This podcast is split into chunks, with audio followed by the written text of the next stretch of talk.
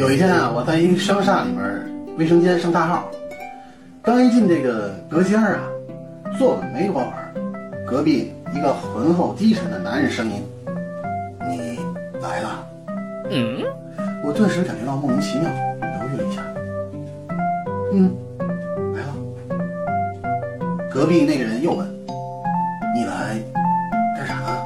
嗯，我心想，这他妈不是废话吗？来这儿能干啥呀？隔壁那人再问：“啊你啥时候走啊？”我心里就越来越纳闷儿，这人真够烦的，还没完没了了。没好气儿的回了句：“我这刚来你就让我走，我得办完事儿才走啊。”隔壁继续说：“好的，宝贝儿，你完事儿来我这儿哈，我给你个惊喜啊。”哦吼！发出了一个清脆的亲嘴声音。我听到这儿一阵恶心，然后火冒三丈，恶狠狠地骂道：“挨他妈屁呀，臭傻帽！”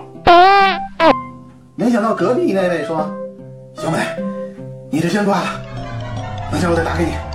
你是那个缺心眼的大傻帽，我说一句，他他妈跟一句，我这就过去收拾他。”我一听这话，麻利的提上裤子。